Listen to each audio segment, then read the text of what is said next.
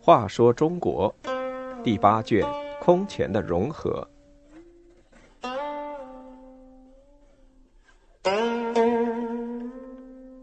六十五，愿后世勿生帝王家。萧道成掌握实权后，终于称帝，建立齐朝。宋顺帝在禅位前说：“愿后世勿生帝王家。”萧道成平了沈攸之叛乱。觉得称帝的时机已经成熟，但不便开口，需拉拢一批名士为自己捧场。他首先选中的是出身名门的谢斐，他是谢安的后代，十岁就写得一手好文章，才能首屈一指。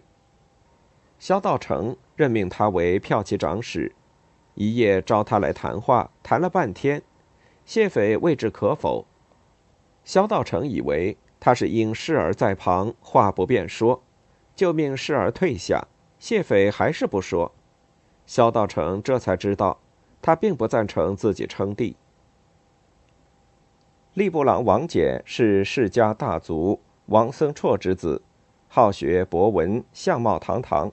萧道成很是看重他，任他为太尉右长史。王翦看出萧道成的心思。有一天与萧道成单独相处时，竟言道：“自古以来功高不赏，以公今日的地位，能一直保持下去吗？”萧道成假惺惺地说：“你怎么能讲这种话呢？”但神色却很温和。王翦说：“我蒙公提拔，所以讲了难于开口的话。宋氏失去人心，不是公哪有今日？”但人情浅薄，不能持久。公如一再推辞，别人就会抢在前面。到那时，不但大功不成，连七尺之躯也难以保全。王翦见萧道成没有反对，又说：“此事宜先让楚公知道。”萧道成默默点头。过了几天，他来到楚渊家里，寒暄一番之后，说：“我做梦又要升官。”楚渊说：“刚加太尉都督，恐一两年内不会再升。再说，吉梦未必应验。”萧道成回来告诉了王翦，王翦嘲笑楚渊不通人情。生明二年（公元478年九月），由王翦倡议，又由萧道成的亲信任侠去说通楚渊，不加反对。朝廷下诏，加萧道成为太傅。这样，他共有十个头衔。次年三月，再封齐公加九锡，九锡往往就是禅让的前奏了。四月，萧道成又进爵为王。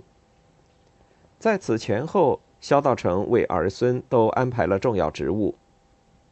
长子萧泽任尚书仆射，晋号中军大将军，开府仪同三司，领南豫州刺史。长孙萧长毛任雍州刺史，次子萧逆都督荆襄等八州诸军事，荆州刺史。孙子萧子良为会稽太守。善解人意的王翦被任命为齐国尚书右仆射，领吏部，当时年仅二十八岁。不久，十三岁的宋顺帝刘准的禅位诏书就下达了，他在位还不满两年。举行仪式时，刘准躲在佛堂的宝盖下不肯出来。王敬泽要带兵搜查，太后怕王敬泽加害于他，自己带着宦官找到刘准，交给他。王敬泽要顺帝上车，顺帝问：“是要杀我吗？”王敬泽摇头说：“到别的宫去住。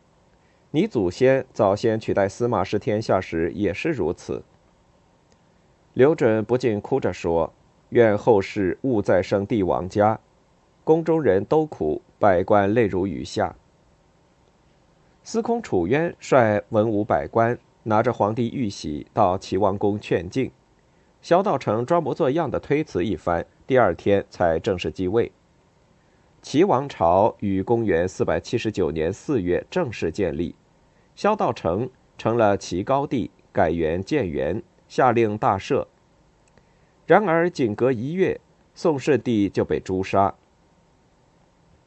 太子萧泽请求杀谢斐，萧道成说：“杀他倒成就了他的名声，不如置之不理。”后来找了个借口罢了他的官。